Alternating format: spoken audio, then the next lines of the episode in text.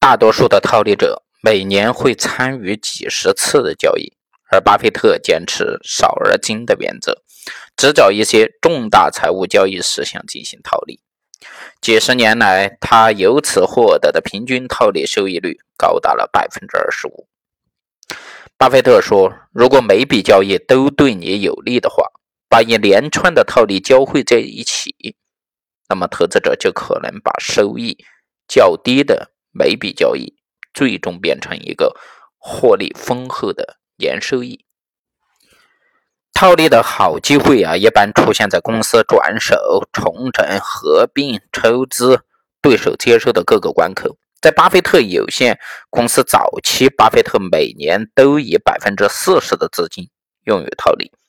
巴菲特最喜欢两种套利手法：一是用于中期免税债券替代现金；第二就是接受长期资金的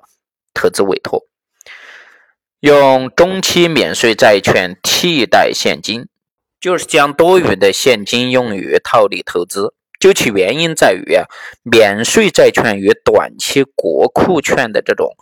呃进行一个比较，那么税后收益率其实是比较高的。如果你因为某种原因急需卖出这个免税债券，就会担心承担资本损失的这个风险。而这个时候，如果通过套利呢，就能够用收益上的获利来弥补这种潜在的损失。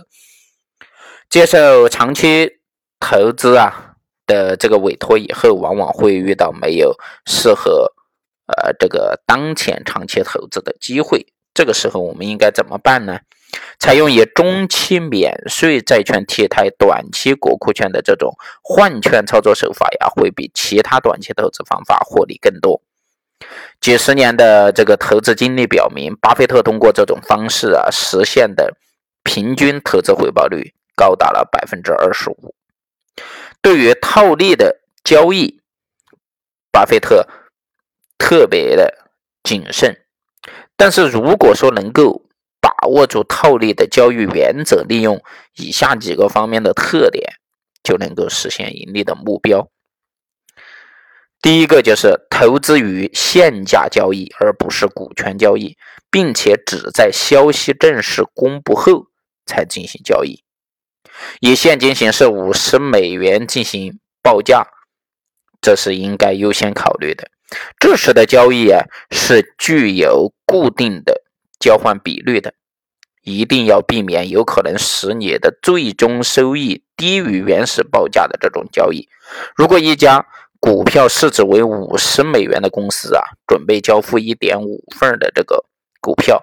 那么如果到交易结束时股价降到了三十美元，那么你最终只能得到四十五美元。第二个，确定出预期收益率的下限。在每次交易之前呢，计算出潜在的利润和亏损，以及它们各自发生的这个概率，然后确定出交易需要的时间以及你潜在的年度收益，那么避免那些低收益的交易。第三，确保达成最后的交易。如果交易失败，目标股票的价格就会突然下降。许多因素都能够使交易失败，这些因素啊，包括了政府的。反垄断干预，决策者们在补偿的这个问题上争执，或者任何一家公司的股东否决了这个并购计划，或者是收益券商的这个股票突然下跌。某些并购啊，包括那些涉及公用设施或者是国外公司的交易啊，可能要用一年以上的时间才能够完成，这就会在相当长的时间内套牢你的资金。第四一个，如果你决定介入股权合并交易，一定要选择那些具有高护价能力的交易。在交易活动被宣告之后，并购活动呢，应该能够确保目前股票的价格不至于下降。通常情况下呀，收购者会根据自身的股票价格提供一个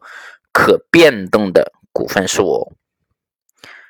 第五个。不要过分的把利润呢寄托在套利的交易上，盲目的选择一种交易，在长期内呀只会得到一般水平的收益。你必须养成良好的习惯，对于所有相关的事实进行仔细的研究，当市场价格与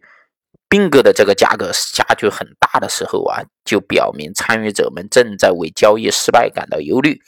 一些人呢，或许已经熟悉了有关交易将无法继续进行的这个信息，所以一定要注意。第六一个，如果你能够确信交易必然成功的话，不必对用这个保证金来购买套利股份而感到担心。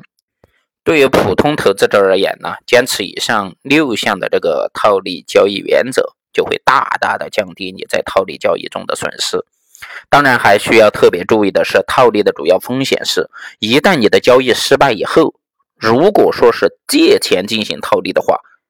那么这就会增加你的亏损。